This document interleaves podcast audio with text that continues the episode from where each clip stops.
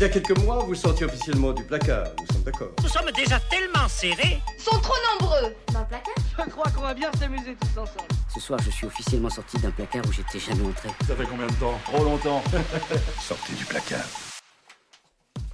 Et bienvenue dans le nôtre, notre placard refuge idéal pendant l'hiver qui se prépare dès ce mois de mars à ouvrir ses portes pour les festivités estivales. Ici, on rêve de festivals, de soirées arrosées, au rosé, des beaux jours quoi. On n'a rien de tout ça à vous proposer pour le moment, seulement beaucoup de choses à lire, écouter, voir pour patienter encore un peu avant de retourner draguer au soleil. Tenez bon. Et on a déjà un conseil simple et incontournable de, en ce mois de mars. Préparez-vous pour jeudi, le 8 mars, journée internationale des droits des femmes, au pluriel s'il vous plaît. Euh, je vous explique pas pourquoi. hein. Ici, on parle que des LGBT, mais vous imaginez bien qu'on est tous over au taquet sur les questions féministes. Voilà, au cas où vous en doutiez, 8 mars, be there. Ce soir dans le placard, il y a Tiffany. Coucou Tiffany à la Réal. Salut. On a Christophe. Salut Christophe. On a Mao. Salut. Salut. On a Jonathan. Hello. Maureen. Hello. Margot. Salut. Et une nouvelle recrue qu'on a débauchée de chez nos collègues de Thelma et Louise, féministes aussi. Mathieu, salut Bonjour. et bienvenue dans ce Merci, placard. merci. Alors au programme de cette émission, Loïc, on va parler JO comme promis. Hein, Bah chose- oui, euh, des sports bizarres avec des noms de gens imprononçables, mais ça va être chouette et on va se rafraîchir. Parce qu'une émission ne nous a pas suffi. Christophe, on va parler de RuPaul, mais pour la première fois, pas vraiment en Bah bien. non, pas en bien, Ah. non, il a fait une petite boulette. Une, pas qu'une petite d'ailleurs. Hein. Une Bon, sacrée, oui. Tu nous expliques tout ça dans une demi-heure environ. Et Maureen, le retour, quelle bouse télévisuelle on analyse aujourd'hui? Dis-nous tout. On a regardé Les Princes et les Princesses de l'amour sur W9. C'est ma télé-réalité préférée. C'est Oh. un peu comme Les Feux de l'amour, j'adore. Superbe, donc on attend euh, quelques, quelques minutes encore pour écouter tout ça. Merci de regarder ça pour nous. Et ce soir, on parlera beaucoup d'écran et de cinéma. Et ça commence tout de suite avec l'actu du mois dernier.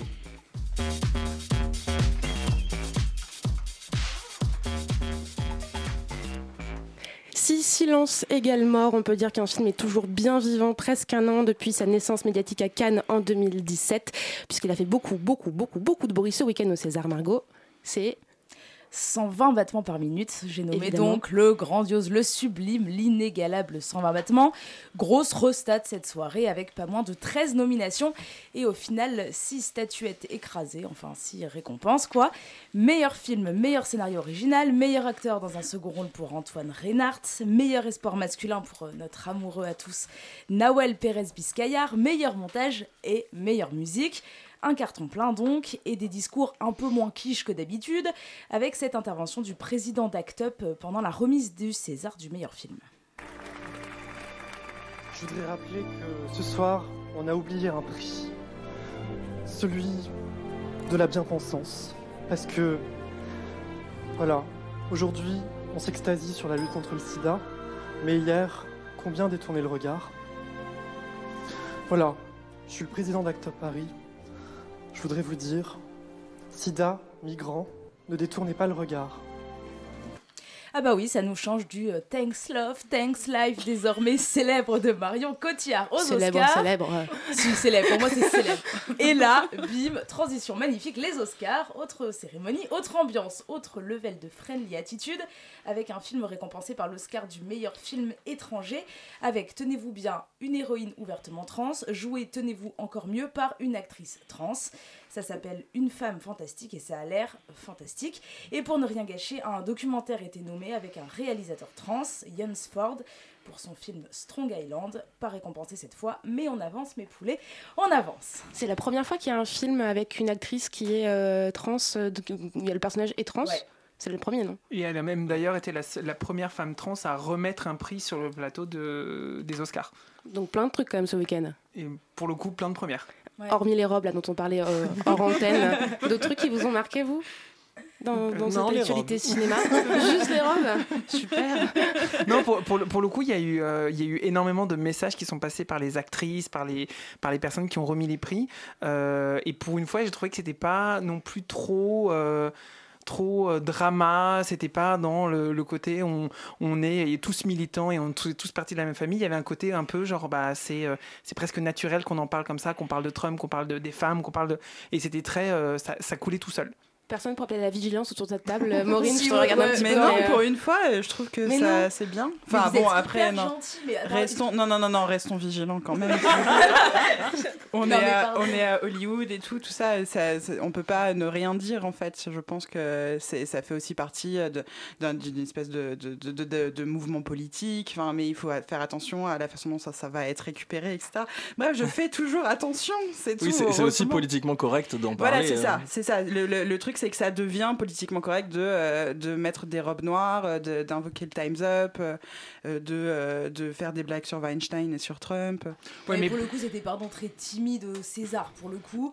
Ils avaient Ah oui. leur petit Non, ouais, là, c'est- plus les Oscars, hein, je parle, oui. Et franchement, quand ils disent dans la salle, tout le monde levez-vous pour ça et tout, on se demande un peu combien il y a de harceleurs potentiels dans la salle qui se lèvent. Avec En tout cas, il y a, ruban en tout blanc. cas, il y a un gros moment de gênance euh, clarinette, mais euh, quand tout le monde se lève, c'est un peu euh, bon. Oui, faut-il se lever? Allons-y, d'accord, très bien. C'est un peu bizarre. Mais Oui, et puis on en parle à demi-mot. Et puis, euh, bon, je l'adore, mais Isabelle Huppert qui dit Vous faites euh, le plus beau métier du monde. Non, non, c'était, euh, Binoche qui l'a dit Binoche, bon, je l'adore aussi. Mais- qui Huppert était au- gênante aussi, hein. Voilà, vous faites le plus beau métier du monde. Et euh, enfin, en pleine affaire euh, Weinstein. C'est. euh, Mais voilà, c'est compliqué pour les actrices de s'exprimer euh, là-dessus. euh, Enfin, Bah, aux Oscars, elle l'a très bien fait, de la meilleure, celle qui est. Le, Oui, c'est l'actrice la de, de actrice. Three. Birds qui a demandé à tout le monde et son mythique Meryl Streep, if you can do it, uh, everything you can do, et tout le monde s'est levé. Oui, oui, non, non, mais il, se passe des choses. Euh, On peut pas ne pas dire qu'il se passe pas de- des choses, ça c'est clair. C'est clair. On verra ce que ça donne. On enchaîne du coup avec un tout autre sujet. Il y aura bientôt un deuxième musée en Europe consacré à l'histoire et à la culture LGBT, Camille. Mais tout à fait. Vous le saviez ou pas Non, du que tout. déjà qu'il en existait un seul. Non, bah non, je ne sais pas non plus. Il y en, avait- il y en a un seul, il s'appelle le Schwule Museum à Berlin. Je suis pas germanophone. Merci. Voilà. Est-ce que tu peux le reprononcer dans le micro Schwulz, je Voilà. Merci, merci comme ça. Je, voilà, j'ai honte, mais je parle pas allemand. Voilà, c'est comme Bah, ça. moi non plus, hein, Qui a été créé en Peut-être que je le- je le prononce 85. très mal aussi. 85 hein, quand même. Créé en 85. Et le second, ce serait donc le, celui de Londres, le futur Queer Britain, The National LGBTQ Museum, avec un accent fantastique. Et l'ouverture, elle est prévue pour dans 4 ans, en 2021. Et ce projet, il est porté par le journaliste John Galliano. Il vient de recevoir le soutien du maire de Londres. L'idée, c'est de créer un lieu physique. euh, non, non, je vois ton regard. hein. non, C'est pas non. John Galliano, Non, non, c'est non, pas, pas du John. Galliano. Non, non, non, Christophe, t'inquiète pas. J'espère qu'il- qu'il n'est pas non plus là pour le musée mémorial de la Shoah. J'appelle personnellement la vigilance. Merci Christophe. Voilà, on a déjà deux points de vigilance, il est 20h08. L'idée de ce musée, c'est de créer un lieu, bah, comme d'habitude, un physique de transmission d'histoire LGBT et d'avoir un centre d'archives, parce que ça manque toujours cruellement euh, en France aussi. Euh, pour le moment, le, le Queer Britain, il collecte des fonds, alors financiers évidemment, donc s'il avait un héritage léguer, c'est une option. hein. Héritage autour de la table Moi non, mais bon, voilà. Et sinon, il récupère aussi des dons d'objets, de textes, d'images, tout ce qui pourrait rentrer dans les futures collections du musée. Voilà, sortie en euh, ouverture en 2021 si tout se passe bien. Et ben, on s'organise une virée en bus et on, tout le placard y va. Et en attendant, on attend toujours le, le centre d'archives à Paris. Mais c'est moins loin. C'est beaucoup moins long. coûte moins cher. Depuis un mois, il y a les débats autour de l'ouverture de la PMA qui ont lieu dans le cadre de la révision de la loi bioéthique. On en a quand même pas mal parlé ici.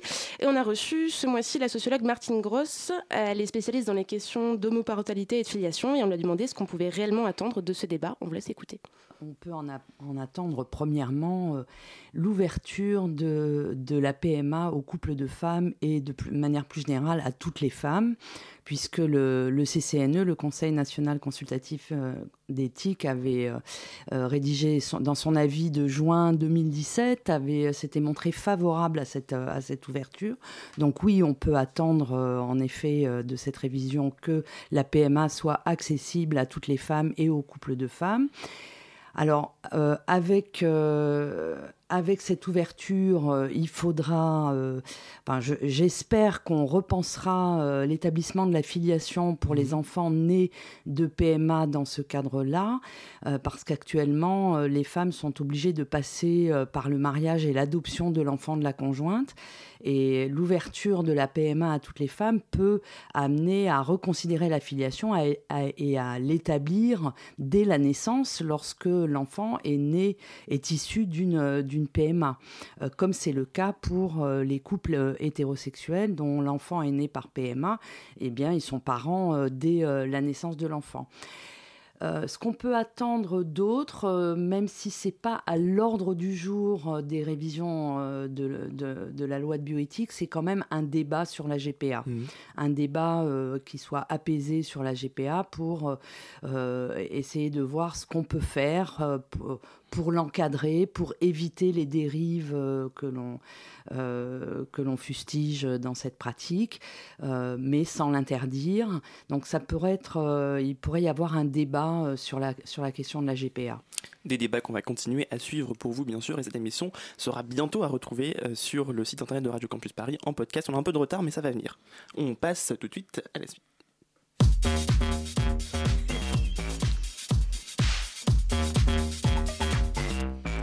Vous pensiez que les thérapies de conversion c'était juste un truc de conservateur américain hardcore? Et non, c'est aussi un sujet en Europe puisque le Parlement européen a annoncé il y a quelques jours seulement qu'il condamnait ces thérapies, Jonathan. Exactement, alors je vais vous parler un peu donc thérapie de conversion. Qu'est-ce que c'est? Euh, bah, C'est comme son nom l'indique, une thérapie qui a pour but de vous rendre non gay et de rendre les personnes trans cisgenres. Dans ce cas-là, on parle de reconversion. Euh, ça se passe sur plusieurs mois, plusieurs années. On y fait des consultations, de nombreuses injections de testostérone par exemple, euh, parfois même des électrochocs. Et vous en doutez bien, ce sont souvent des groupes religieux qui s'en occupent. Bref, c'est bien flippant, sorti tout droit d'un film d'horreur. Mais surtout, ce qui est encore plus, encore plus flippant, c'est que par exemple, 41 des 50 États d'Amérique ne l'ont toujours pas interdite tout comme notre très chère patrie, la France. Mais espérons-le plus pour très longtemps. En effet, la semaine dernière, le Parlement européen a enfin adopté une loi contre ces thérapies de conversion et de reconversion, incitant ainsi les pays membres à les interdire. Pour rappel, pour le moment, seuls le Royaume-Uni, Malte et quelques régions autonomes d'Espagne ont interdit légalement ces thérapies. Et en petit cadeau, j'ai trouvé sur Twitter la liste des députés français qui ont voté contre cette euh, loi. On les veut tout de suite. alors, alors évidemment, sans surprise, tous les députés FN ont voté contre. Et dans la catégorie je me mouille pas, mais en même temps je cautionne un peu beaucoup. On y retrouve notre très cher ami Nadine Morano, des Républicains, accompagné de Rachida Dati et de Michel Alliomari. Et enfin, Florian Philippot, rattaché aux Patriotes. On attend donc que le gouvernement suive le mouvement. enfin, pour, euh, pour, euh, interdire Les, les, thérapies de conversion. Et on remercie donc cette légère précision qui aurait pu valoir un petit tout Tout à fait, tout à fait. Bon, pas trop de surprise dans la liste des députés qui ont qui n'ont pas voté. Non, pas du tout, non. On est, on est à peu près On a aussi le vice-président de la région Île-de-France, euh, Ah ah. Didier, qui s'est abstenu. Donc euh, voilà, c'est. On adore. Euh, Sommes-nous surpris. Sommes-nous surpris? Peut-être pas, malheureusement. C'est un peu un souci. Ouais, compliqué. Sur ces sujets bien sympathiques et qui frôlent le religieux, on avait aussi un autre sujet, on avait Bayonne. Il fallait qu'on vous parle de Bayonne. On a entendu parler du diocèse de Bayonne euh, il y a quelques semaines. Vous connaissiez le diocèse de Bayonne? Non. Alors, on y va tous les week-ends. c'est ça. Euh, non, en fait, le diocèse donc, de Pau et de Bayonne, puisque voilà, ça comprend les, les deux parties du département. Donc, le diocèse de Pau et de Bayonne, euh, ils ont organisé alors des journées, ça s'appelle des journées d'accompagnement des personnes homosexuelles. Ils avec un, un- voilà, avec un sublime, une image d'illustration. Il y a euh, une espèce de Jésus qui prend euh, dans les bras un homme. Enfin, bon, c'est monstrueux. Et donc, alors là, c'est pas euh, l'électrochoc, etc. C'est juste des journées euh, de discussion, d'échange. Mais bon, enfin, le but évidemment étant de vous rendre euh, hétéro, je ne sais pas. Dans le droit chemin. Dans le droit chemin, exactement. Sauf que bon, ça fait polémique. Les associations LGBT euh, du département sont un peu bougées, ont gueulé. Et au final, bon, ça a été reporté. Donc pas annulé, euh, ils n'ont pas dit annulé, c'est reporté. Mais bon, on espère que ça sera reporté euh, très loin. Et comme on voulait quand même vous parler de ce sujet, on a demandé à Maxime de plancher un petit peu sur euh, cette histoire de Bayonne. On n'a pas encore ici écouté ce que nous avait concocté, c'est la surprise pour vous, pour nous.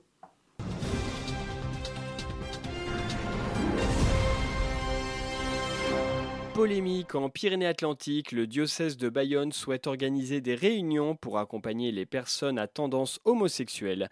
L'abbé Louis-Marie Guiton, à l'initiative de ces réunions avec le collectif Courage, veulent aider ceux qui sont attirés par les personnes de même sexe ainsi que leurs proches grâce à la chasteté. Nous avons pu assister à une réunion. Jeunes hommes, jeunes femmes dans la dérive, nous vous remercions d'avoir répondu présent au message du Christ.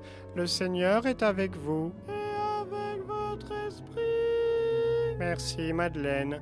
Jeunes pécheurs égarés, votre attirance pour une personne du même sexe est une déviance. Vous êtes anormaux. En tant qu'homosexuels, nous ne pouvons vous préconiser qu'une seule solution. L'abstinence. Je sais, cela est dur, mais vous n'avez pas le choix. Vos érections et vos cyprines sont nourries par le malin. L'abstinence est donc la seule solution, à moins que... Je m'adresse à vous, messieurs. Musique Allez, dansez, Madeleine Alors, Ça vous excite pas, ça, une femme qui se trémousse? Allez, Madeleine, levez votre jupe Mais monsieur l'abbé Lève ta jupe et roule du cul. Je veux que tu me les fasses bander. Allez, c'est ma tournée. Tripotez-vous, tas de puceaux. Continue de danser, toi Oui, monsieur l'abbé.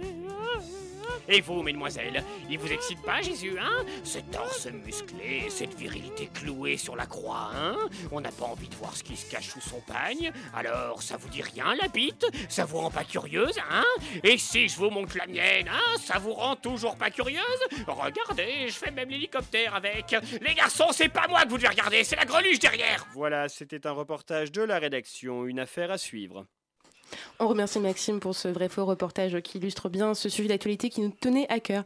On revient sur du sérieux. Outre-mer, sept députés des Outre-mer ont signé une tribune contre les violences liées aux orientations sexuelles. Exactement, et parmi eux, l'ancienne ministre des Outre-mer, Erika Paredj, mais aussi le député Olivier Servat, pour qui, en 2012, l'homosexualité était une abomination. Ah oui, il a fait du chemin, lui aussi.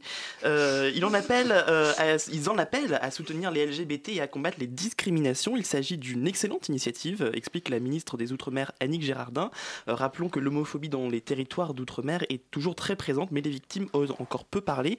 Euh, en 2013, sur 3500 appels recensés par S-Homophobie, seuls 4, par exemple, venaient de la Réunion. 4 4. Seulement 4. Et je, je pense qu'il y en a plus. Il y a des, des associations qui sont présentes euh, dans les Outre-mer? Il y a quelques associations effectivement qui sont présentes euh, dans les Outre-mer, donc Total Respect qui est notamment euh, à l'initiative de, de cette tribune, euh, mais aussi le Refuge par exemple. Euh, du coup, on, on- Commentaire, ça vous inspire un truc Bah, Autour de la table c'est triste, quoi. C'est triste. Merci Maureen. Non, mais en fait, j'aurais d'autres choses à dire, mais ça, ça, ça va me prendre trop de temps et je j'ai pas assez dormi pour euh, aligner tous les paramètres auxquels je pense. Donc on ira, moment, on mais, euh, ira écouter tes cours, euh, c'est ça Non, À la non, fac non, euh, non, j'ai sujets. quand même pas cette euh, prétention de ne venez pas écouter mes cours. Un- en plus, en ce moment, c'est de la méthodologie, c'est chiant. Mais, mais, euh, non, non, c'est c'est juste que euh, je, je me demande dans quelle mesure il n'y a pas aussi un, un paramètre un peu euh, de couleur de peau qui intervient là-dedans, etc. Enfin, tout ce qui est masculinité non blanche, c'est toujours euh, encore plus compliqué. Donc, euh, je sais pas, il y aurait une analyse sociologique à faire. Voilà, c'est souvent ma conclusion. Merci. donc au programme d'une prochaine émission du placard, bien sûr. Mais oui. Euh, vous vous souvenez de cette histoire de justice où le terme PD n'avait pas été retenu comme propos homophobe, car il y a beaucoup de PD dans la coiffure? Euh, Non Eh bien, il y a du nouveau, un rebondissement, Camille. Mais oui, vous vous souvenez de tout ça, non? Autour Oui. de la table. là. Vous vous en souvenez quand même. C'est alors on va refaire l'histoire vraiment en deux mots. hein. Ça remonte à 2016 et ça commence comme ça. Un jour, euh, il est malade, le coiffeur se présente pas dans son salon. Le lendemain, sa patronne rompt sa période d'essai. Ok. Sauf que il reçoit ensuite un SMS qui lui était pas destiné, où sa patronne écrit. Je ne le garde pas, je le sens pas, ce mec, c'est un PD, ils font tous des coups de pute. Le PD en question. C'est sympa pour les putes. Le PD en question saisit la justice pour licenciement abusif et pour propos discriminatoires à caractère homophobe, sauf que, aux surprises, à ce moment-là, le Conseil des prud'hommes considère que l'emploi du terme PD ne constituait pas une discrimination. Je vous lis l'extrait. Accrochez-vous. En se plaçant dans le contexte du milieu de la coiffure, le Conseil considère que le terme PD employé par la manager ne peut être retenu comme propos homophobe car il est reconnu que les salons de coiffure emploient régulièrement des personnes homosexuelles, notamment dans les salons de coiffure féminins sans que cela ne pose de problème. Je vous signale à vos auditeurs que la régie hurle de rire. Décision incroyable à l'époque, tollé, la cour d'appel est saisie et elle a rendu son jugement en fait il y a quelques jours, c'est pour ça qu'on vous en reparle aujourd'hui. Elle considère qu'il y a eu caractère homophobe effectivement. Ouf, hein, c'est quand même Bah, cool. merci. Donc fin, de- fin de l'histoire pour la justice, PD c'est bien discriminatoire, même pour les coiffeurs. Voilà. C'est quoi le rapport avec la coiffure Sympa quand même. Hein. Non, mais c'est quoi le rapport avec la coiffure, sérieux Parce que. Je te laisse deviner. Hein. oui, non, mais. Les stewards sont tous des PD aussi, évidemment. Évidemment. D'ailleurs, est-ce que, oui, t'imagines la même situation euh, Est-ce qu'on pourrait faire la même chose avec euh, les euh, hôtesses de l'air Air France, ils doivent, euh, ils doivent casquer hein, parce que c'est pas, euh, c'est pas euh, Jean Biguin machin dans son petit salon de que, que le mec qui va gagner énormément d'argent, mais le steward qui, qui porte plainte contre Air France. euh, C'est c'est quand même une histoire, une histoire de fou. Mais qu'est-ce que t'as contre les, salons Jean Bigui Ceci n'est pas le débat du soir. J'appelle à la sociale, vigilance, merci. On n'ouvrira pas, Pas ce débat-là ce soir. Merci. Troisième appel, il est 20h20. Attention. Attention. On reparle santé des LGBT dans les grands médias. Christophe, ce mois-ci, c'était sur France Info. Exactement, parce que France Info a recueilli les témoignages de patients LGBTI et de praticiens face au parcours de santé. Ces récits viennent appuyer l'étude qui avait été réalisée par le magazine Libération en janvier, qui constatait qu'une personne interrogée sur deux s'est déjà sentie discriminée discriminés lors d'un parcours de soins.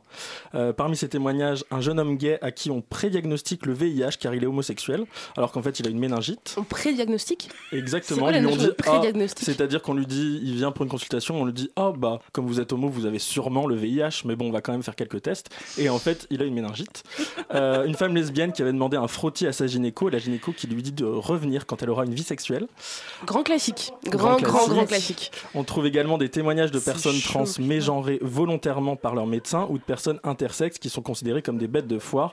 Le sociologue Arnaud Alessandrin, auteur de l'étude sur la santé des LGBTI, explique qu'il y a des préjugés, des stéréotypes et une présomption d'hétérosexualité dans le suivi du soin chez les médecins. Et ce serait notamment dû à la quantité énorme d'informations à ingérer pendant leurs études. Euh, le problème qui en découle, c'est que les personnes LGBTI osent moins parler à leurs médecins de peur d'être discriminées et le risque, c'est de voir se développer des pathologies plus graves parce que traitées trop tardivement.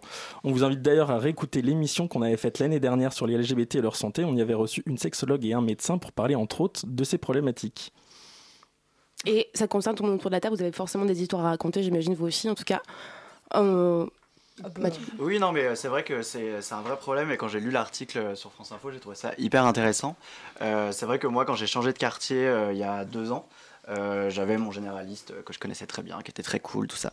Et, euh, et en fait, je me suis retrouvé dans un nouveau quartier. J'ai cherché sur internet, j'ai tapé sur Google médecin généraliste Paris 20e euh, gay, euh, pour, pour voilà pour lui parler de, de, ma vie intime. Et, et c'est vrai qu'il n'y en avait pas beaucoup, quoi. Et il y en avait un qui est très sympa, qui est mon médecin généraliste maintenant. Et ouais, c'est vrai que oui, il qu'il faudrait faire un peu plus de com autour de, autour de ces médecins qui sont euh, un peu plus au fait des, des problématiques euh, de santé qui, qui nous touchent. Et là, tu parles de généralisme, mais euh, les Oui, je parle de gynécos, généraliste, c'est un cauchemar. Et d'ailleurs, il y a une liste qui est bien faite avec des gynécos qui sont euh, friendly, etc. Ça s'appelle Gynenco. Gynenco. Alors déjà, c'est compliqué pour prendre rendez-vous chez le gynéco en temps normal, mais alors là, pour, sur cette liste-là, c'est juste quasiment impossible. C'est-à-dire qu'il y a des Mm. délais d'attente d'un an ou deux ans. Et résultat, oui, ce genre de frottis, etc. Moi, je l'ai eu, je pense que je suis pas la seule. C'est... euh, Et c'est perturbant, c'est grave, quoi. D'ailleurs, pour le coup, c'est peut-être euh, un bon moyen de rappeler aussi que ça ne concerne aussi les hommes et qu'il faut aussi prendre soin de soi et d'aller voir des, médecins spécialisés euh, pour tout ce qui est euh, maladie enfin, sexuellement transmissible au niveau de l'anus et au niveau du pénis. Ce message vous est proposé par le ministère de la Santé. Non, mais non, non, mais- non, par contre, c'est ce qu'on devrait entendre sérieusement, qu'on n'entend pas, donc on vous le redit. Et on vous conseille du coup aussi de lire l'article de Manon Valcan qui a été publié par Street Press, et tout est dans le titre, hein, j'en dirai pas plus, Les lesbiennes, grandes oubliées de la prévention sexuelle. Voilà, ça suffira pour l'info. Euh, sport, on vous a promis du sport. Pour le deuxième mois consécutif. Mais oui, c'est incroyable, ouais, vous vous rendez compte Il y aura une chronique tous les mois, hein, je pense. hein. Pas Avec sûr. les Gay Games qui arrivent, on pourrait faire une chronique tous les mois. Est-ce qu'on peut faire un point de gay game À chaque fois qu'on prononce ce mot à l'antenne, c'est fou. Ça fait des mois qu'on en parle. À tous les coups, on sera tous en vacances au mois d'août, on en parlera même pas. Bref, on a parlé, on- donc on a, pa- on a parlé le mois de février.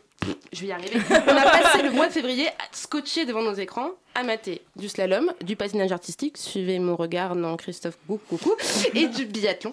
Et Loïc, donc tu nous avais promis un débrief de ces Jeux Olympiques qui s'annonçaient sexy, LGBT friendly. Alors à qui tu vas décerner la médaille d'or du queer de cette quinzaine en Corée? T'as fait un, un- un podium, un classement C'est vous qui me direz c'est qui vous voulez classer. Parce qu'il y a plusieurs moments euh, qu'il faut retenir. On va prendre des nouvelles de nos 9 athlètes homo et bi. Enfin, d'ailleurs, ils ne sont plus que 9 mais 15. Ne me demandez pas d'où ils viennent. J'ai pas trop suivi. A comme eu, ça. Il y en a eu plus au bout d'un C'est des moment. thérapies de Soit conversion, ça marche pas. Euh, et puis il y en a 5, j'ai pas toujours pas compris qui c'était. En tout cas, il y a eu un coming out euh, de Jorik Hendricks, un patineur belge. Pas de médaille pour le jeune homme de 25 ans qui est arrivé 14e au classement, malheureusement pour lui.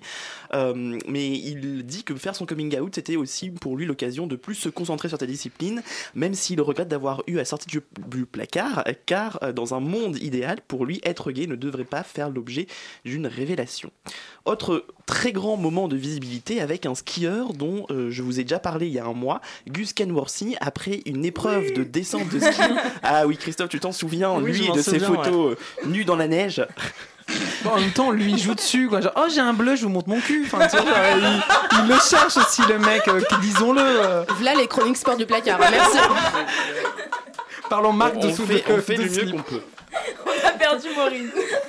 Eh bien, après, une dé- une- après son épreuve de descente de ski, l'Américain a embrassé son petit ami. Un bisou filmé par la caméra de la chaîne américaine NBC est devenu très rapidement viral sur les réseaux sociaux. L'athlète a réagi sur Twitter expliquant qu'il ne s'est pas rendu compte qu'il était filmé, mais qu'il était très ravi de l'avoir été. Euh, il a dit Je n'ai jamais vu un athlète gay embrasser son petit ami. Si ça avait été le cas, ça aurait été beaucoup plus facile pour moi. Donc, un beau message. Vous avez vu un peu autour de la table cette, cette image? Oui, oui. Oui. Ça, ça a fait, ça a fait chaud au cœur dans Voilà, par contre, juste très froid. j'étais pas au courant de. j'étais filmé. Oui, voilà, on- voilà, ça faisait un peu genre. euh, ça m'a fait penser à Joey dans Friends quand il reçoit l'Oscar. Enfin, après, ils ont. où euh, il il fait semblant- enfin, il s'énerve et il se rend compte qu'il est filmé, il est hyper gêné. Enfin, c'est. Bon, c'est c'est bien qu'il l'ait fait, mais ne nous faites pas croire. Restons vigilants. Voilà. Restons vigilants. Et donc on en vient à la question, mais qui a eu des médailles? Parce que le sport c'est aussi ça, c'est les médailles, c'est la compétition. Euh, parce que oui c'est arrivé et c'est important parce que c'est une première pour la communauté LGBT, une médaille d'or, en tout cas pour les hommes, une médaille d'or que l'on doit au patineur canadien Eric Radford qui est devenu le premier athlète gay ouvert, enfin, ouvertement gay à remporter une médaille d'or aux Jeux d'hiver après sa victoire dans l'épreuve euh, de, de- dans une épreuve euh, par équipe. Euh, en ski de vitesse, la néerlandaise Irene dont je vous avais aussi parlé le mois dernier, est une des athlètes LGBT les plus victorieuses, 10 médailles depuis les Jeux de Turin en 2006, et cette année, elle a encore goûté à l'or. Enfin, Adam Rippon, le patineur américain, dont on vous a lui aussi euh, parlé le mois dernier, a remporté une médaille de bronze en patinage par équipe, et ça c'est chouette aussi, d'autant qu'il a envoyé pas mal de pics à l'administration Trump, euh, qu'il a refusé de rencontrer à cause des positions anti-gays du gouvernement américain. Prochain rendez-vous avec les Jeux Olympiques d'hiver et les chroniques sport dans le placard, ça sera dans 4 ans, en 2022, toujours en Asie, mais cette fois ça sera en Chine. Peut-être qu'on pourra délocaliser l'émission à l'occasion. Et, et Ripon, on lui parle, on parle de sa robe de, de tapis rouge avec son harnais. Il est quand même arrivé avec un harnais. robe de tapis rouge Non, en fait, il, a- il avait un, une veste de costume et en dessous, il avait un harnais et tous les titres c'était oui, il se balade avec un objet sexuel sur lui et tout ça. Et il avait vraiment genre l'énorme buzz. C'était magnifique, à part le bas qui était très moche. Et il a expliqué pourquoi est-ce qu'il a fait ça? Euh, bah, il, a- avait juste, ça il beau? avait juste envie de le faire. Il trouvait ça très beau. Il l'a fait. Il faut se faire plaisir dans la vie. On va vraiment finir par s'appeler le dressing, hein, je vous dis tout de suite.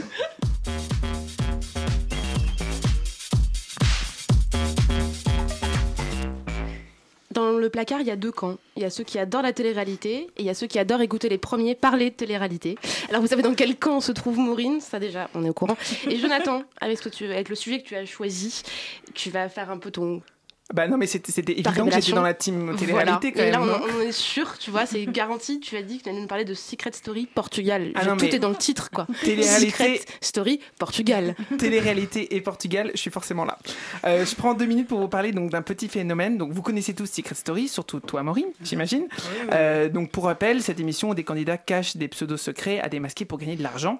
Côté LGBT, la, la version française n'a pas été des plus marquantes. On signera quand même la présence d'Erwan, premier homme trans à la télé dans un programme grand public, il me semble, dans la saison 1. Et surtout Thomas, l'un des quatre finalistes de la saison 10, qui avait comme secret d'être le premier homme trans au monde à être tombé enceinte.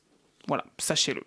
Euh, en revanche, pour tout ce qui est tout, pour tout ce qui concerne les L, G et B, hormis quelques représentations un peu stéréotypées et des challenges très borderline, le programme n'a jamais vraiment brillé. Et ce n'est pas le cas de la version portugaise, euh, baptisée Casa dos Segredos. Mer- merci maman. Euh, diffusée donc en ce moment et qui comprend au sein de ses candidats un couple d'hommes mariés qui doivent évidemment cacher leur relation aux yeux des autres. Euh, donc ça donne lieu à des bisous volés entre Thiago et Louane, de leur, de leur petit prénom. Et forcément, bah, on adore et on aimerait avoir la même chose en France si euh, Benjamin Castaldi, ou maintenant c'est plus lui, mais C'est euh, Christophe si, Beaugrand. Christophe Je pense que Beaugrand, c'est plus lui depuis à peu près euh, 15 voilà. ans, tu vois. Exactement, et lui il le regrette, je pense. Premier sur l'actu, le placard. Non, et puis c'est c'est surtout que si on avait un couple homosexuel dans une émission comme Secret Story, ça permettrait à Maureen de nous faire des, des, des chroniques qui, qui casseraient tout. Enfin bref, euh, voilà. Pour on ceux n'a qui pas besoin sont de ça pour faire des chroniques qui cassent tout. c'est vrai, mais bon, pour ceux qui sont lusophones, vous pouvez regarder ça. Si vous pouvez nous faire même un petit rappel, ce serait pas mal. Euh, pour petit rappel, le mariage homosexuel a été autorisé au Portugal en 2010, donc soit trois ans avant nous. Cool. On continue. Merci Maureen. On continue de parler télé avec Christophe. On a une mauvaise nouvelle du côté de RuPaul. Ah ouais, tristesse. RuPaul, il aurait mieux fait de se taire.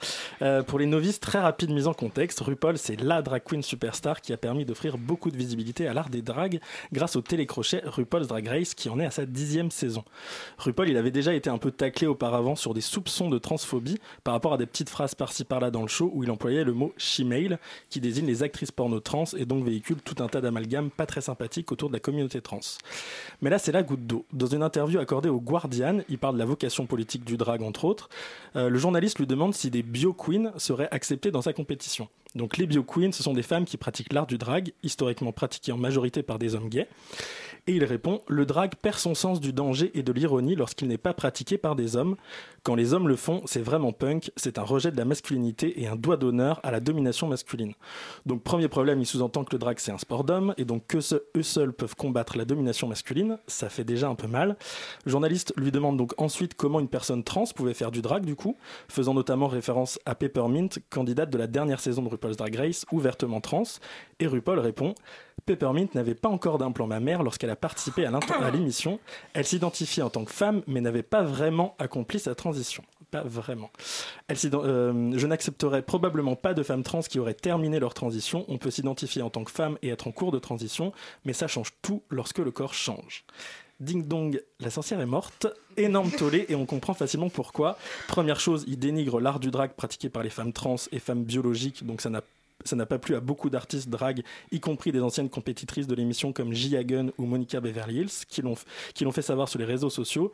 Mais surtout, RuPaul sous-entend qu'une femme trans n'est pas vraiment une femme tant qu'elle n'a pas été opérée, et ça, ça passe très mal, particulièrement quand RuPaul est l'incarnation de la culture drag aux yeux du grand public et un personnage gay public très visible. C'est donc très surprenant de voir RuPaul se permettre de décider le genre d'une personne basé sur un critère arbitraire qu'il a décidé lui-même.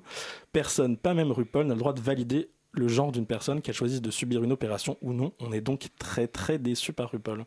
Tu viens de nous plomber l'ambiance en deux Ouais. minutes chrono. Bah, c'est un peu euh, c'est le deuil là dans la communauté drag. hein. Ah ouais, tu m'étonnes. Réaction table Bah, c'est surtout que Émotion ça va nous permettre de, ça va permettre au grand public de comprendre que RuPaul ce n'est pas que ça le drag et qu'il y a d'autres formes de drag qui est beaucoup plus développée et que RuPaul n'a décidé de faire une émission que sur un style de drag. Donc soyez curieux et diguez un peu sur internet pour vous allez voir qu'il y a énormément de choses, surtout à Paris même d'ailleurs, euh, il y a énormément de belles choses et de belles dragues euh, bien différentes de ce qu'on voit sur RuPaul. On reste dans la rubrique People, on change un peu de style. On, pouvait ne, on ne pouvait pas ne pas vous parler d'une de nos personnalités préférées. Quand on a la joie de lire dans le magazine Friendly, si je dis pas de bêtises, Mao, on parle évidemment de Jean-Marie fucking Le Pen. On l'adore. Voilà, qui donne donc une interview, je cite, choc et gay. Hein, dans le magazine Friendly, c'est chaud. ouais. Est-ce qu'on peut en arrêter là et juste lire euh, pendant trois minutes Alors juste quand même un peu de contexte euh, pour situer le personnage. euh, le Pen est poursuivi pour provocation à la haine envers les homosexuels pour plusieurs propos polémiques hein, en mars 2016. Encore dernièrement donc, il affirmait sur son blog je crois que la pédophilie, qui a trouvé ses lettres de noblesse interdites, mais tout de même dans l'exaltation de l'homosexu- de l'homosexualité, met en cause toutes les professions qui approchent l'enfance et la jeunesse. Voilà, il avait aussi récidivé en décembre 2016, pas très palpitant. Et donc, choix étonnant, le magazine Gay Friendly, dans son édition mars-avril de cette année, publie cette interview de Jean-Marie Le Pen, dans laquelle il se défend d'être homophobe. Donc, euh, si vous voulez des citations choc et gay, petit florilège. Voilà, donc il n'est pas homophobe puisque, euh, je cite, la plupart de mes collaborateurs sont des homosexuels. Euh, dans le fond, c'est leur problème personnel, c'est un élément de leur personnalité, c'est leur choix intime que je respecte. Et à côté de ça, il dit aussi qu'il fait bien la différence entre les homosexuels et les homosexualistes, hein, ceux qui se transforment leur choix sexuel personnel en idéologie politique. il s'inquiète aussi pour la natalité en France et déclare que tant que l'homosexualité reste une fantaisie marginale, ça me gêne pas du tout, ça fait partie de la diversité humaine. Bon, j'en passe et des meilleurs. Des. Friendly, c'est une revue qui revendique à peu près 15 000 lecteurs. Personnellement, moi, j'en avais jamais entendu parler. Je sais pas si vous connaissez. Et je trouve que, enfin, j'imagine qu'il y a euh, euh, très clairement une intention de faire le buzz. Après, je, je vous laisse débattre, mais est-ce qu'il n'y a pas des gens infiniment plus intéressants que le vieux Le Pen à interviewer? Ça, Oui, euh, voilà. Je pense qu'il n'y a même pas besoin de problématiser en 27 points là-dessus. Je pense que oui. Oui, oui, oui. Bon, on va calmer un peu les mœurs et on va partir en, en musique Juste avant, juste avant, de se laver les oreilles avec un peu de musique, juste pour vous dire que cette question qui est hyper compliquée du rapport à l'homosexualité au FN, il y a le livre à lire de Marie-Pierre Bourgeois qui s'appelle Rosemarine, où justement elle parle de tout ça et des rapports de Le Pen à l'homosexualité, notamment au tout début du FN. Et on l'avait reçu dans le placard. On l'avait reçu dans le placard aussi, elle a des choses très intéressantes à dire. Mais maintenant, lavons-nous les oreilles tout de suite avec de la bonne musique. Mais surtout qu'en plus, je vous ai préparé un petit truc tout en douceur. Euh, adieu la pop et bonjour la folk pour cette pause musicale. On vous en parle dans la deuxième partie de l'émission, mais je ne pouvais pas faire ma propre petite dédicace au film Call Me By Your Name, que j'ai vu hier soir d'ailleurs, euh, sans vous passer le thème principal. Il est signé Sufjan Stevens, artiste américain définitivement queer et qui d'ailleurs a été nommé aux Oscars pour ce titre, Mystery of Love, euh, composé pour le film. La chanson résume très bien le long métrage, c'est beau, c'est poétique et ça fait du bien, un peu de tendresse. On écoute donc Mystery of Love de Sufjan Stevens.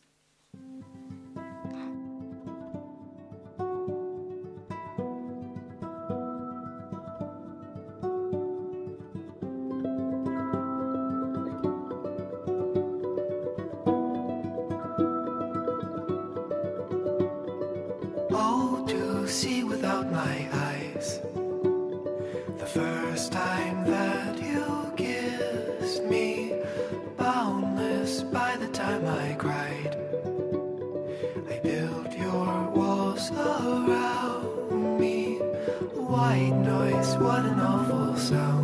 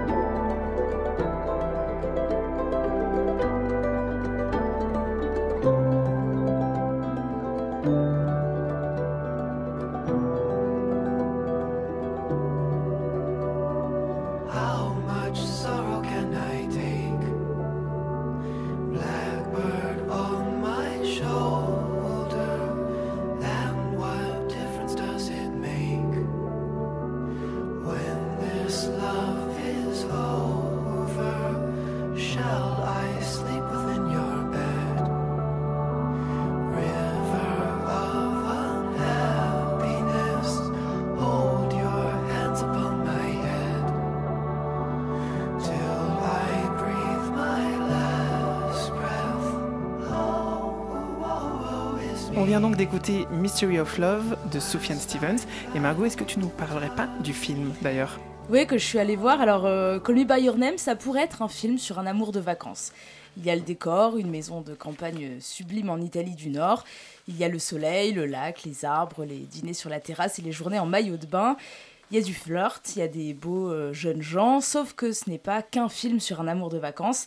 D'abord parce que c'est une histoire d'amour gay. Alors oui, bien sûr, on peut tomber amoureux quand on est en vacances et quand on est homo, je ne suis pas débile. Sauf que le film d'amour de vacances, c'est encore autre chose. En général, c'est léger, c'est frivole, c'est le truc qu'on regarde entre copines en gloussant à l'adolescence. Et surtout, c'est hétéro. Rien de ça ici, c'est l'histoire donc de deux hommes. Le premier s'appelle Elio, il a 17 ans. Il est avec ses parents, il s'emmerde un peu jusqu'à ce qu'arrive le second, Oliver, archéologue type Indiana Jones gay, beau comme un dieu du stade et nettement plus âgé. Alors si ce n'est euh, pas une banale histoire d'amour de vacances, c'est aussi parce que pendant plus d'une heure, eh bien, il n'y a pas d'histoire d'amour. On commence même à se dire qu'on s'est trompé de salle, que ça n'a rien à voir avec un film gay, sauf que si, vous l'avez compris, mais c'est lent, c'est beau, c'est nonchalant, et comme dans tous les films de Guadagnino, on fait les choses avec classe, on joue du piano, on cite des auteurs grecs et latins, on switch pépère entre quatre langues au petit-déj le matin. On ne se saute pas dessus, comme des chiens, enfin presque, enfin pas tout de suite quoi. Résultat, et je vais m'arrêter là, euh, sinon je pourrais en parler des heures, on sort de là euh, avec un sourire niais, les jambes qui tremblent et le cœur qui bat, comme après un premier amour outé un soir sur une plage d'été. Mais vous n'êtes pas d'accord avec moi. Alors, je serai le premier à prendre la parole. Euh, non, par, par contre, moi, j'ai trouvé le film très très beau. Euh, par contre, moi, je m'attendais à autre chose. Je m'attendais à quelque chose de beaucoup plus passionné. Je reviens sur deux points. Le premier, c'est que donc Oliver n'est pas gay visiblement vu qu'il euh, entretient aussi une relation avec une femme pendant un moment donc la sexualité des deux est un peu un peu pas forcément très précise en tout cas Je parle d'Elio, pardon. Non, non, euh, Oli- Oliver Oli- Oliver sur la Ah piste de danse. oui, Enfin, en tout cas, ils sont pas typiquement gays tous les deux. Euh, moi, le, le deuxième point, c'est que je trouve que pour un film qui se passe en, 1900 en 1983, il n'y a aucune homophobie nulle part. Euh, je trouve ça un peu particulier, c'est-à-dire que c'est vraiment destiné dans un milieu très aisé, très littéraire, très culturel, très tout, tout va bien dans le meilleur du monde. On dirait vraiment un rêve, mais qui n'existe pas. Voilà. Qui est le milieu type que traite à chaque fois Guadagnino dans tous ses films. Donc c'est pas, un- il fait pas une exception sur ce point-là. Il traite que voilà des familles ultra intello, ultra friquées. Bon après voilà, on peut en débattre, mais on pourrait en débattre. Et vous voulez en débattre, non? Mathieu Euh, oui, non, moi j'ai trouvé ça un peu ennuyeux en fait. Euh, j'ai trouvé que c'était, enfin qu'il arrivait, l'érotisme par exemple euh, qui suggère dans le film, il est un peu grossier quoi. C'était euh, euh, des, euh, voilà, la main sur l'omoplate avec un gros zoom sur la main qui lui touche l'omoplate, genre ah contact physique, ou alors euh, il lui- il- on lui filme le short euh, un peu mouillé euh, pour qu'on on devine ses fesses. Enfin, j'ai trouvé que ça faisait un peu voilà érotisme grossier et, pas- et c'était pas du tout sensuel en fait. Euh, Ah ouais, je- je, trouve je que ça va contraire. marcher avec moi. Allez vous faire votre avis dans Ouais, les salles? Ça vaut le coup. Ça vaut le coup de. Espérons qu'il reste une deuxième. Je pense qu'il restera une deuxième semaine. euh, Enfin, il est sorti mercredi dernier, donc. euh, oui, même- même plus. Oui. En tout, cas, en espérons-le. tout cas, à Paris, il devrait rester encore un petit bout de temps, mine de rien. Il y a quand même beaucoup de presse autour. Sinon, au cinéma, vous pouvez aller voir La forme de l'eau. Et Mao, tu veux nous en parler parce qu'on était tous surpris. Apparemment, il y a, raison, il y a une, man- une raison pour laquelle cette chronique a lieu d'être dans une émission LGBT, surprise. Oui, alors euh, La forme de l'eau, donc c'est le film qui a raflé euh, l'Oscar du meilleur film un dimanche. C'est un film très populaire sur les internets LGBT. Alors d'abord le pitch, on est en 62 aux États-Unis, plus précisément à Baltimore dans le Maryland. Donc Eliza est muette, elle vit seule dans un appartement au-dessus d'un cinéma et travaille la nuit en tant que femme de ménage dans un laboratoire de recherche. Et voilà qu'arrive dans ce labo une créature amphibienne capturée en Amazonie. L'armée américaine veut étudier son métabolisme pour faire avancer ses recherches et à terme enfin envoyer un homme dans l'espace car je rappelle qu'on est au début des années 60 et la guerre froide bat son plein. Sauf que Eliza va se retrouver nez à nez avec cette créature mystérieuse et se prendre d'affection pour elle, une affection mutuelle. Donc c'est Guillermo del Toro, c'est un film de monstre, c'est une esthétique rétro travaillée. D'ailleurs, il y a beaucoup de gens qui ont pensé à Jean-Pierre Jeunet d'Amélie Poulain. C'est très bien fait, on sort de là en ayant l'impression d'avoir passé deux heures dans un aquarium. Bon, mais pourquoi un tel engouement pour ce film et notamment dans les communautés queer? Queer Oui, pourquoi? Pourquoi? Aussi. Euh, déjà, les personnages principaux, du côté des gentils, pas un homme blanc hétéro à l'horizon. Eliza, d'abord, son voisin et ami, un artiste fauché, plutôt jeune et gay. Aussi sa collègue au laboratoire qui est noire. Et puis cette fameuse créature. Et ça, c'est pas rien. L'archétype du monstre dans la fiction est important pour le public LGBT. Les personnages LGBT ont été tellement et sont encore considérés comme contre nature, comme des abominations, que finalement, il y a une réappropriation des personnages monstrueux, une forme d'identification. Dans les inspirations de Del Toro, il y a des films comme L'étrange créature du lac noir, sorti en 54, ou comme King Kong, des histoires qui présentent une relation à rebours de ce que la société admet comme naturel et bon. Et puis c'est tellement difficile de trouver des personnages positifs auxquels s'identifier dans la pop culture quand on n'est pas dans la norme, entre guillemets. On choisit euh, les alors on choisit les mauvais, les bad guys. Beaucoup de méchants Disney d'ailleurs sont notoirement connus pour être codés co- avec des stéréotypes gays. Qu'on regarde Jafar dans Aladdin, Hadès dans Hercule, bien sûr Ursula dans La Petite Sirène qui est euh, inspirée d'une vraie drag queen. Ce sont des méchants maniérés, efféminés, transgressifs, flamboyants aussi, d'où leur réappropriation aujourd'hui par une audience euh, LGBT.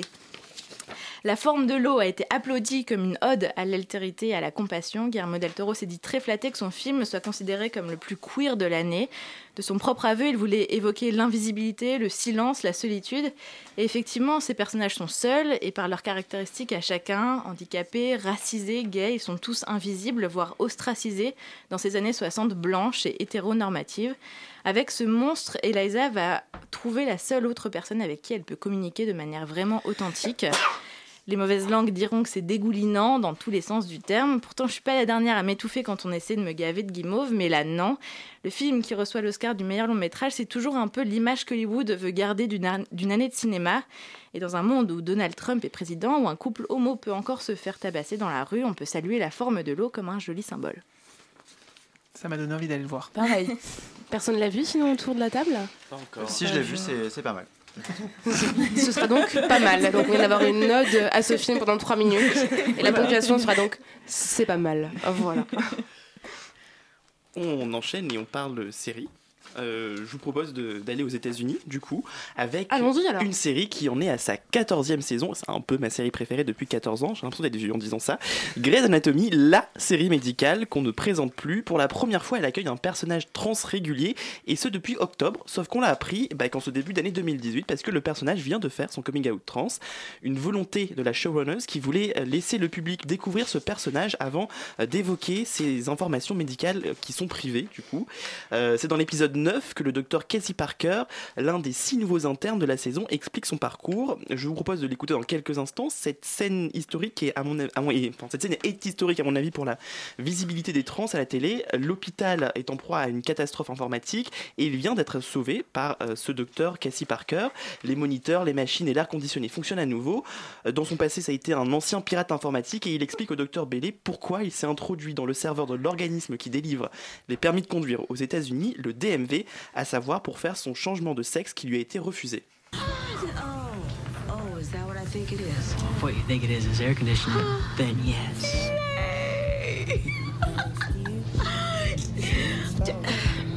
Okay, now did you really hack into the DMV? D- why would you do that? Because my old license referred to me as female. And the DMV where I was living wouldn't change it, so I did. I'm a proud trans man, Dr. Bailey, but I like for people to get to know me before they find out my private medical history. Of course. Thank you for your service, Dr.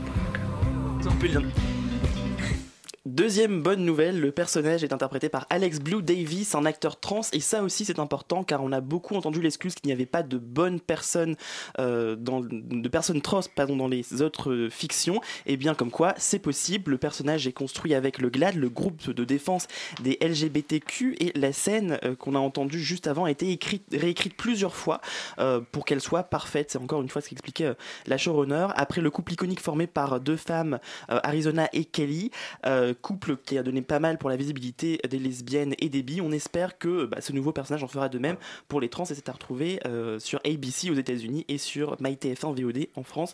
Donc voilà, vous savez où chercher. Et du coup, on revient en France euh, euh, parce que la France est aussi touchée par une vague de personnages trans. Cocorico, écoutez.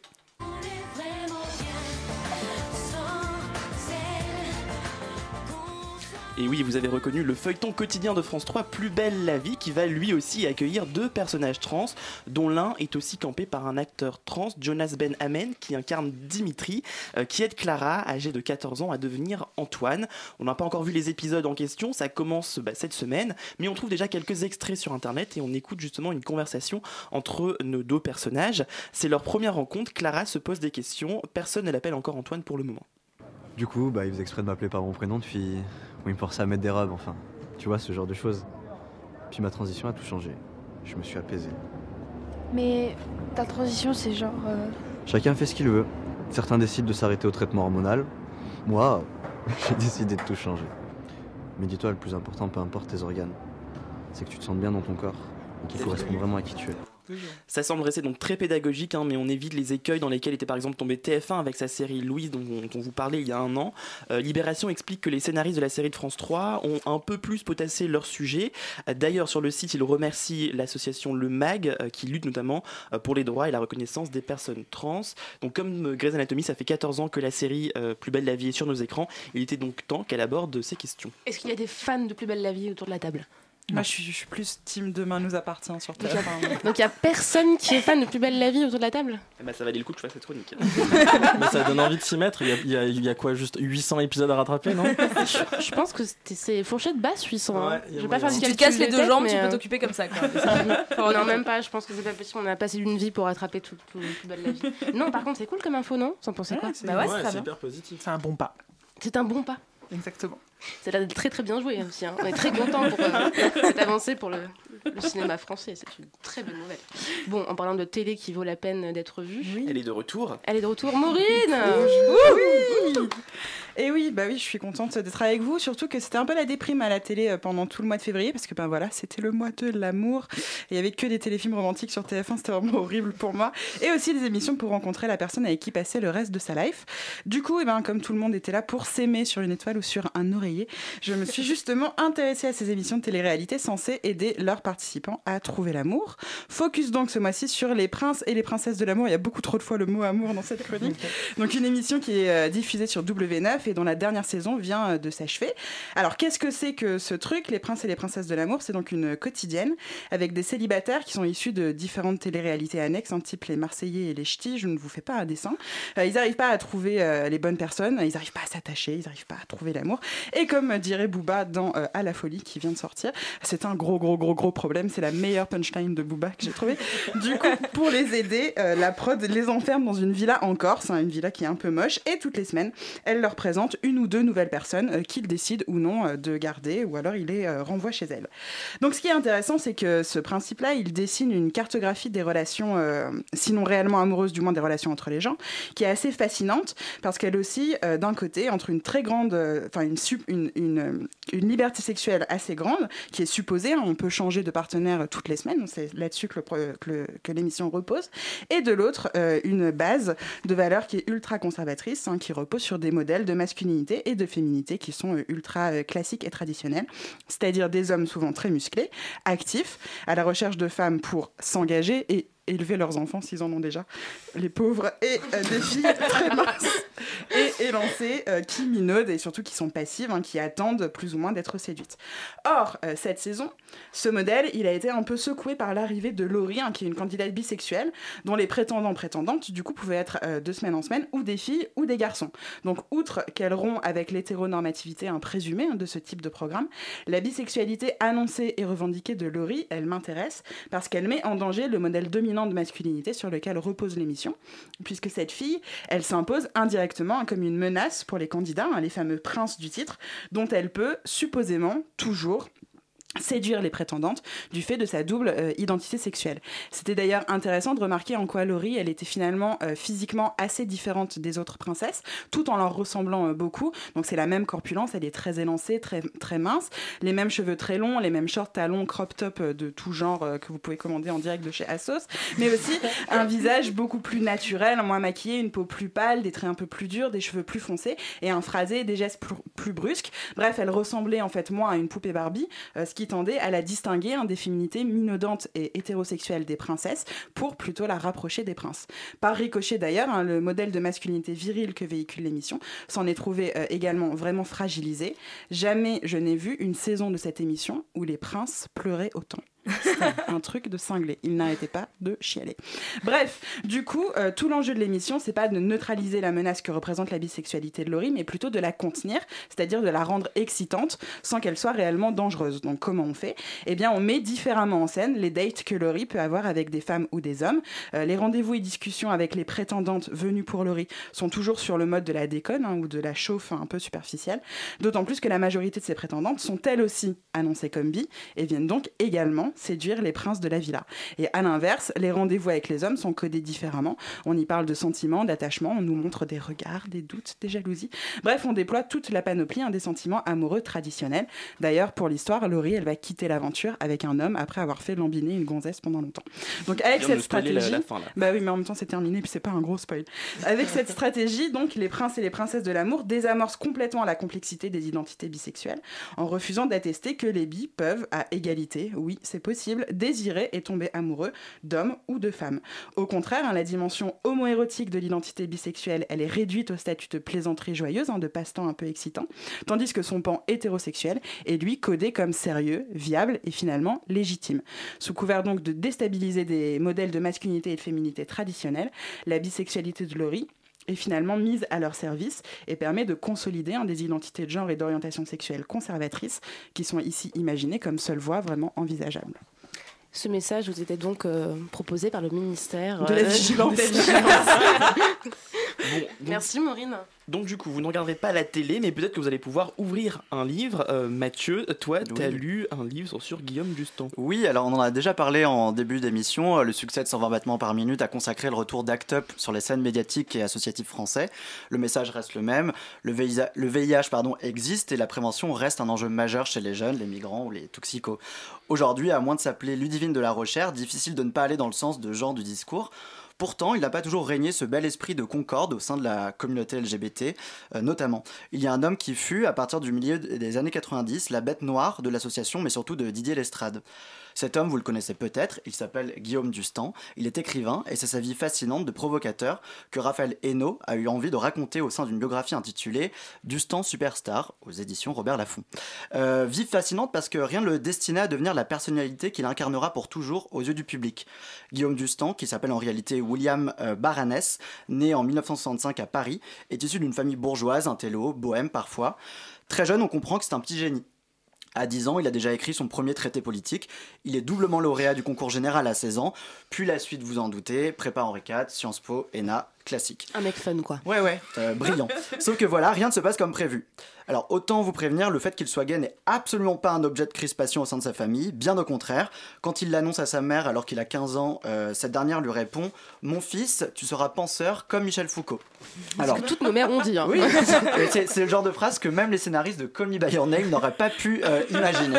Euh, le jeune William découvre sa sexualité comme beaucoup à l'époque dans les jardins du Trocadéro ou des Tuileries, mais en grandissant, il se rend compte, attention grosse blague, qu'il est plus péléo que botanique et commence à choper dans les backrooms.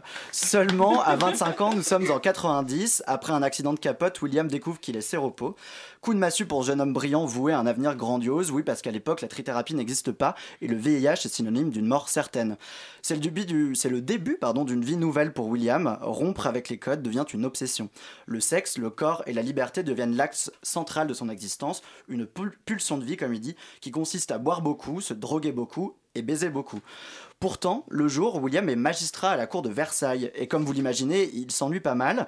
Il demande alors sa mutation à Tahiti, c'est plus fun, et c'est au cours de cet exil qu'il s'impose qu'il écrira son premier roman sorti en 96 chez POL, Dans ma chambre. Dans ce roman, en plus de décrire le Paris gay du début des années 90, Dustan raconte ses relations sexuelles non protégées avec son partenaire de l'époque qui est lui aussi séropositif. Cette pratique que l'on appelle le, qu'on appelle le barebacking, Dustan deviendra l'incarnation dans les médias surtout. Et c'est la mention de cette pratique dans ses romans qui va mettre le feu aux poudres.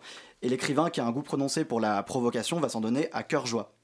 Act Up et Didier Lestrade lui déclarent la guerre. L'association qui voit son influence décliner avec l'arrivée de la trithérapie en 96 redoute que le discours de Guillaume William n'entraîne un retour massif de l'épidémie.